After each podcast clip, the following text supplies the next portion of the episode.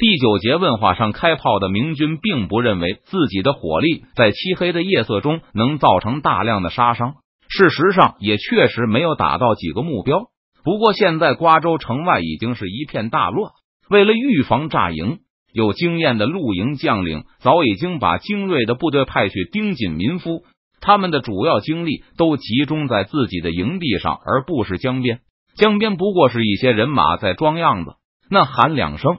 放两把火，在天明前就会返回营地。明天报一个损失上去，有漕运总督衙门帮忙遮掩，不但有银子拿，说不定还有杀贼的功劳。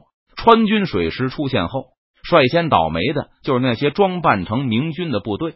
他们本来只想装装样子，做事认真的人换了身衣服，准备演戏完毕后再抛下；而马虎的就拿着几面红旗乱舞一通。发给他们的军服都没有往身上套，就和旗鼓仪仗一起直接扔在地上。即使是在黑夜中，这么漫不经心的伪装也马上就被川军识破。先入为主的江南所部毫不犹豫开始了攻击。本来只想进行一场简单的化妆游行，突然炮弹就没头没脑的打过来了。这些露营的群众演员立刻就炸锅了，大喊着：“明军来杀我们了！”就向友邻部队或是向内陆跑去。这时，明军开始了延伸射击，没有在附近发现友军部队后，江南和吴保平不约而同的命令部下攻击所有活动的目标，以打乱清军的部署和节奏。岸边的群众演员在遭到突袭后陷入了混乱，而营中监视民夫的官兵也面面相觑。他们都听到了炮声和喧哗，却没有人能够出来解释发生了什么事。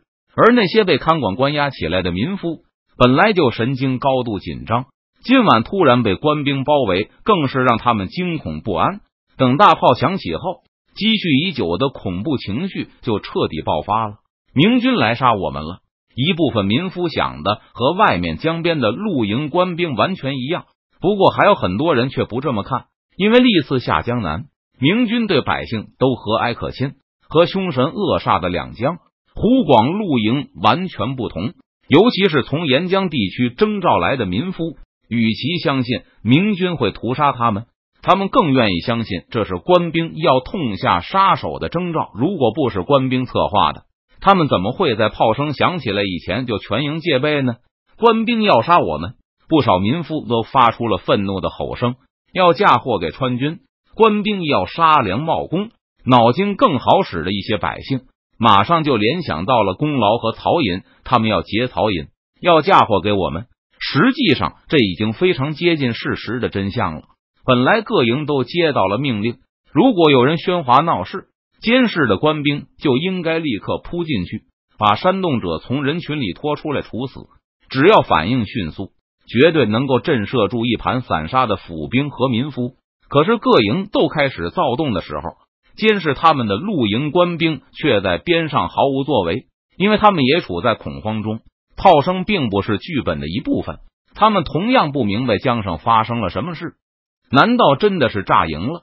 天边已经变成了银灰色，看到清军营地那一片喧哗，还有火光腾起，江南感到自己的脑子有些不够用了。如何诱发露营炸营，也是川军的研究课题之一。早在邓明刚刚离开昆明，给吴三桂发公开信，第一次宣称要与对方择日堂堂正正一战之后，邓明就和十七名同伴开始研究这个问题。其后虽然没有大规模应用于实战，不过还是在湖广两江的地盘上做过一些秘密试验。多年来征战的积累，再加上对那些流传下来的防范营效的方法的逆推导，特殊训练与特殊装备部队。简称特种部队已经有了比较成熟的理论体系和行之有效的诱发方法。作为地队的高级军官，江少校当然也有机会阅读过这些理论。他甚至贡献过一些心得。马上太阳就出山了，如果不是天空已经开始染上灰白，江南也不会把清军营地那边的动静看得这么清楚。而根据特种部队的研究，这是最不可能发生炸营现象的时间点。因为很快就会天亮，留给乱兵的时间并不多，多半还没有来得及闹起来就被镇压下去。而且还有心理上的原因，特种部队认为普通士兵的恐惧情绪在子夜后达到最高点，而天明将近十，人的紧张情绪也会缓解。到了天边开始变白的时候，几乎不可能有人还会因为紧张情绪而反抗军官的权威。营校发生的前提条件就是紧张和不满情绪的大规模爆发，而且对方还有警戒。江南又轻声念叨了一句：“特种部队的实验研究指出，营校不但需要不满和紧张情绪，而且还受到露营军官团的控制力的影响。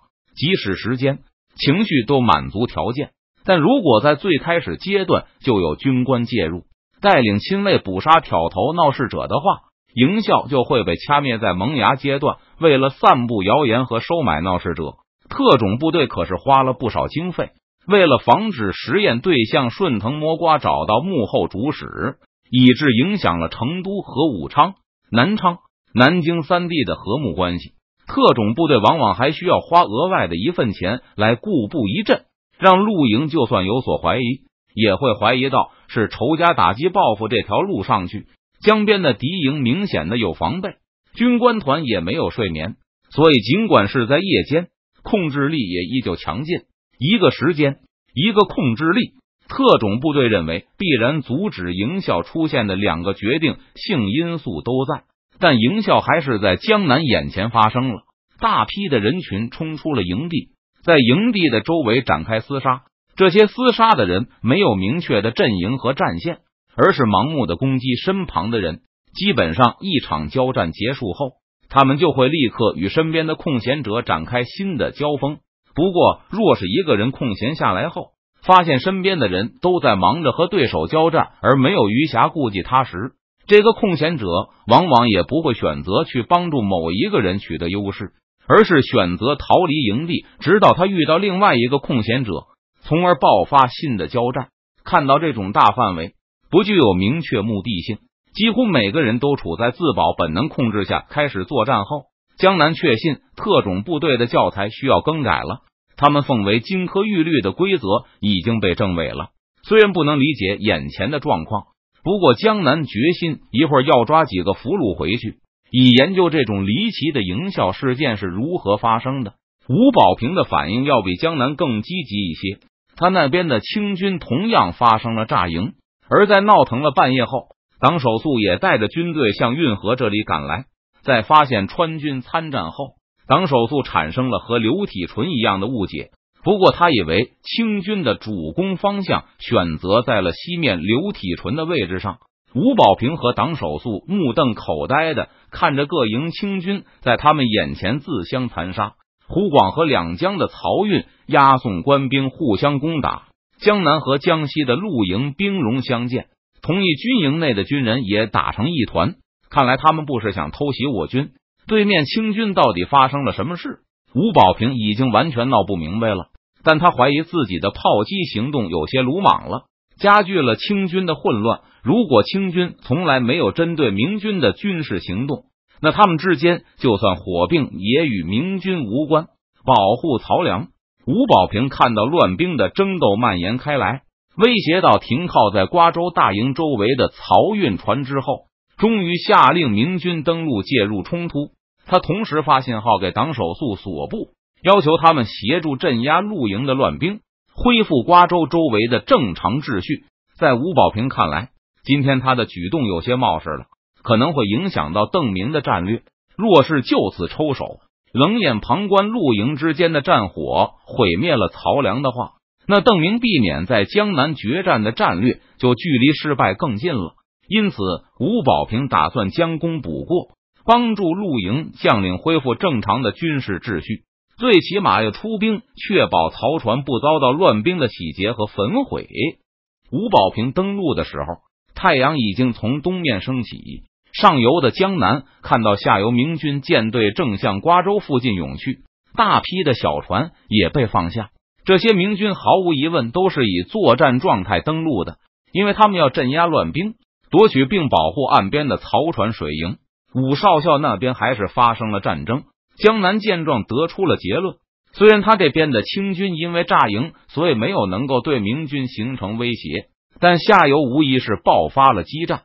不然吴保平也不需要冒险抢滩登陆，很可能党首苏仲福陷入了苦战。